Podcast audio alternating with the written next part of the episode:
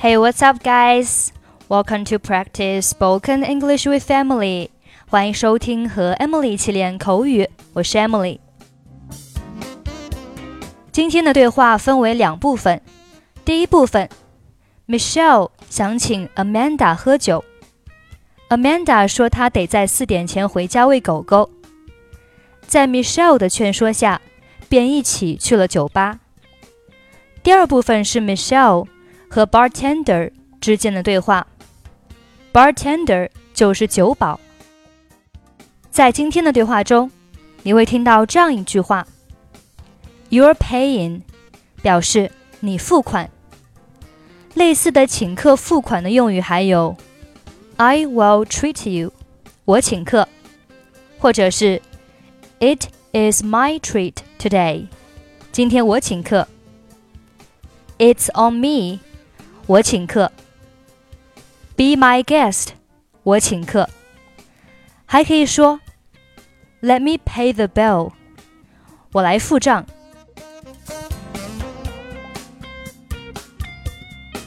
Okay, now let's listen to the dialogue. Do you want to have a drink?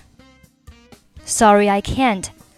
I have to get home before four o'clock. To see your boyfriend? To feed my dog. I'm sure your dog can wait. You don't know him.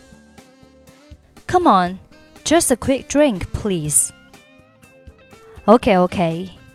I'll come, but just one drink, and you're paying. Of course, let's go. I know a great place. What do you want to drink? A vodka and orange juice, please. I'll be back in a moment. Take your time. I'm enjoying the music. Hi, what can I get you? I'll have a beer, please. Here you go. Anything else? A vodka and orange juice. I'm afraid we don't have any orange juice tonight. You don't have any orange juice? But this is a bar. We have some more tomorrow. I can't wait that long.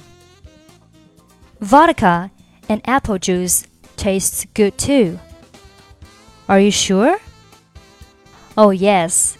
That's what I always drink. Okay. Here you go.